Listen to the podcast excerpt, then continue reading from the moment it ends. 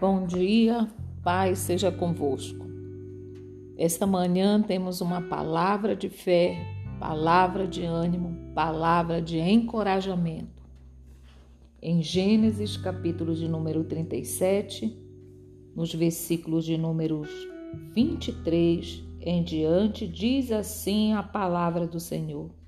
E aconteceu que, chegando José a seus irmãos, Tiraram a José sua túnica, a túnica de várias cores que trazia, e tomaram-no e lançaram-no na cova, porém a cova estava vazia, não havia água nela. Continuando a palavra de ontem, aonde nós entendemos que dentro da cisterna José tomou a decisão de, de perdoar seus irmãos, não ficar ali preso, mas nós precisamos também entender quando Deus frustra os planos do inimigo a nosso respeito. Qual era o plano inicial dos irmãos de José? Matar ele jogar dentro da cisterna para que ele ficasse ali, morresse afogado, ou ficasse na cisterna e ali perdesse sua vida.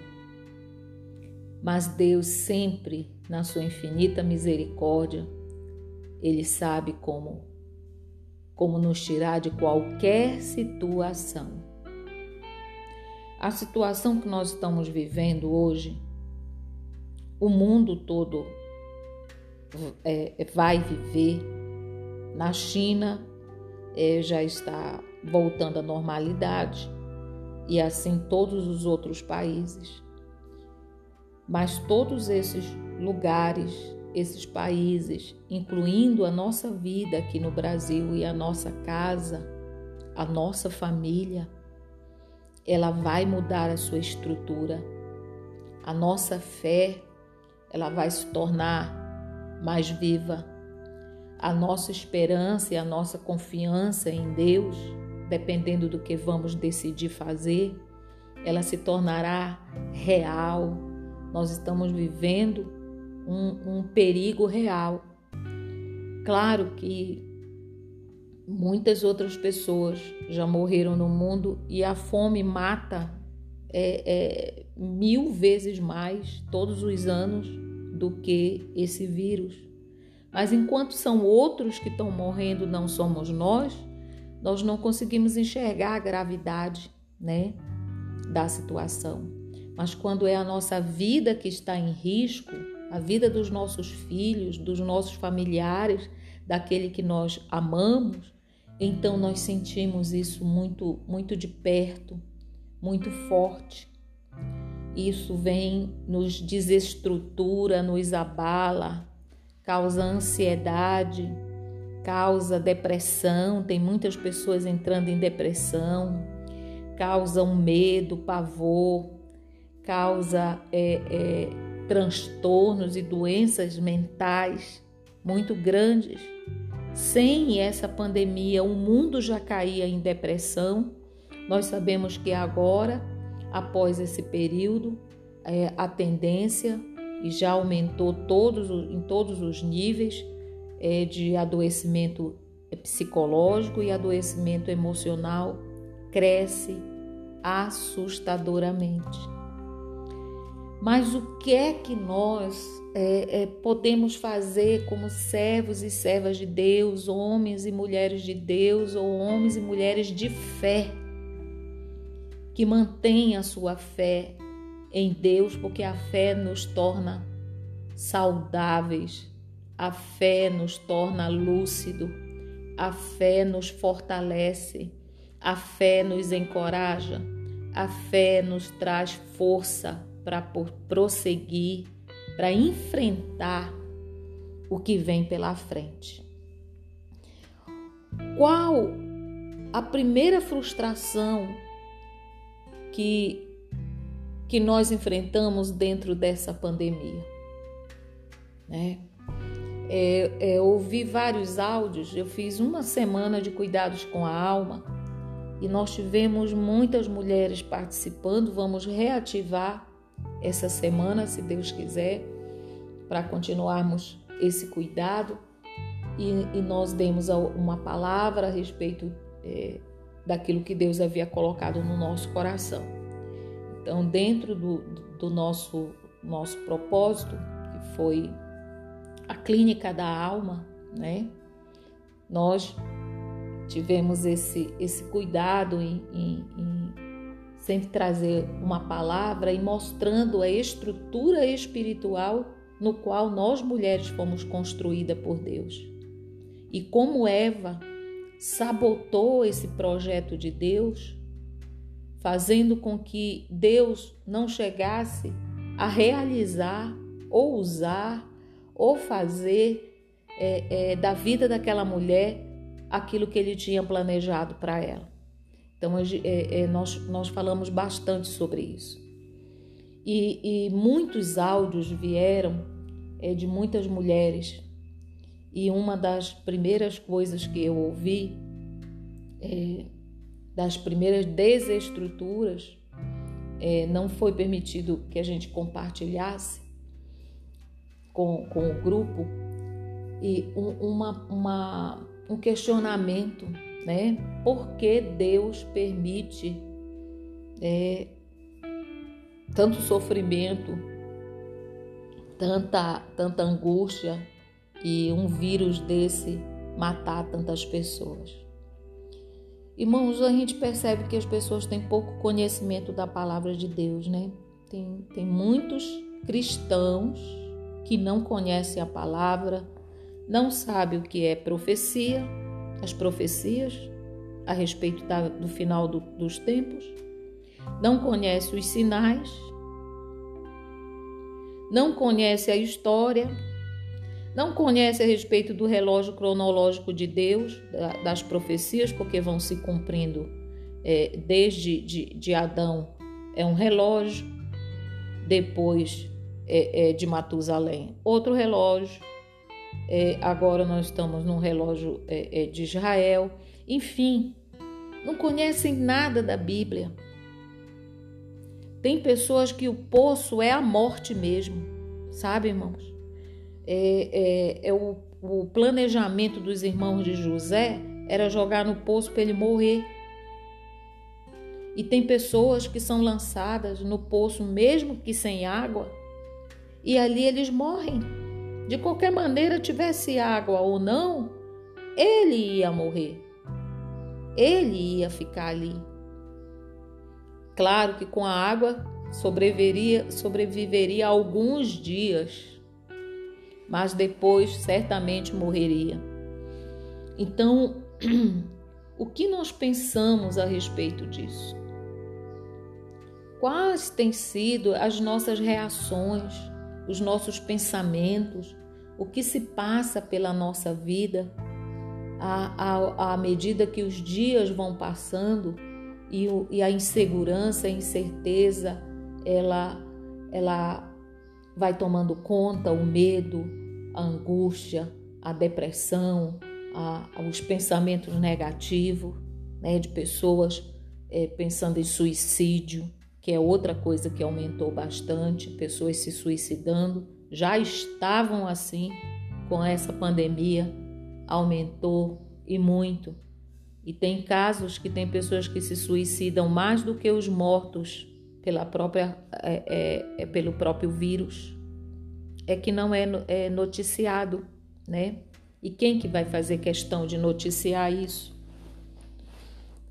É, então, todas as mortes são focadas só na pandemia.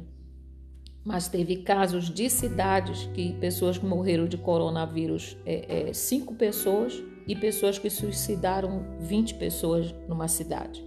Então, é importante nós compreendermos que para algumas pessoas o poço é a morte, para outros é a maneira que Deus tem de frustrar os planos do inimigo e começar o seu projeto na nossa vida, nos levando em direção ao nosso propósito de vida, propósito da nossa existência, o porquê nós nascemos, porquê nós somos cristãos, porquê nós recebemos Jesus como nosso Salvador, é, é, o que é que nós estamos fazendo aqui como igreja, o que nós estamos fazendo aqui como crentes, é, qual é o nosso, nosso nível de intimidade, de comunhão com Deus.